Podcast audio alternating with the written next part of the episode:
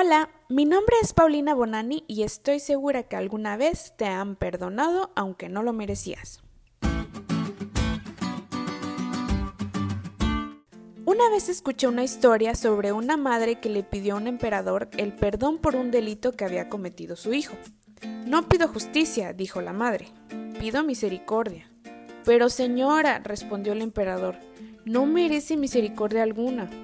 Su excelencia, prosiguió la madre, si se la mereciera, no sería misericordia, y misericordia es todo lo que le pido.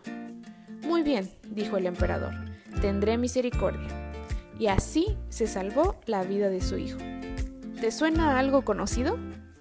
Personalmente a mí me recuerda la oración que hemos estado leyendo toda esta semana, en especial los versículos en los que se concentra la lección de hoy jueves 14 de noviembre que se encuentran en Nehemías 9, 32 al 38. La súplica de Esdras en este pasaje es reiterativa. Comienza alabando el nombre de Dios por su gran bondad y misericordia.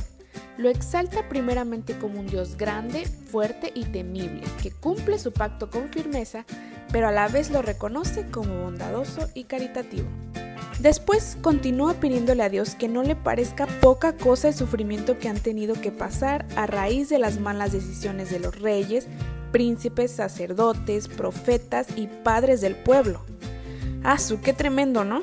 Todo el mal historial de delitos cometidos por sus antepasados y ellos teniendo que soportar las consecuencias de todos, cargando en sus hombros la opresión que otros trajeron hacia ellos.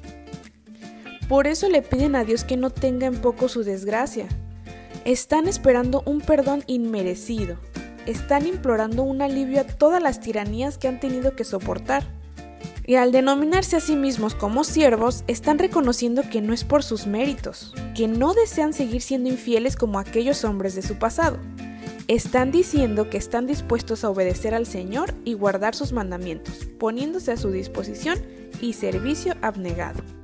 Y una vez más le recuerdan a Dios y lo alaban por lo que hizo con el pueblo en Egipto, ¿te acuerdas?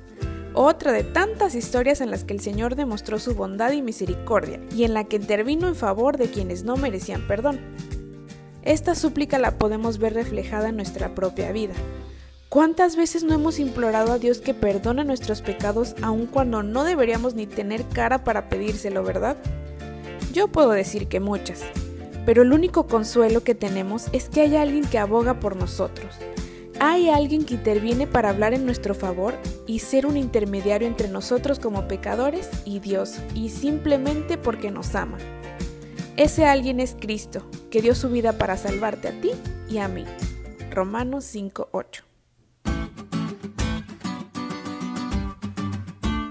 ¿Te diste cuenta lo cool que estuvo la lección?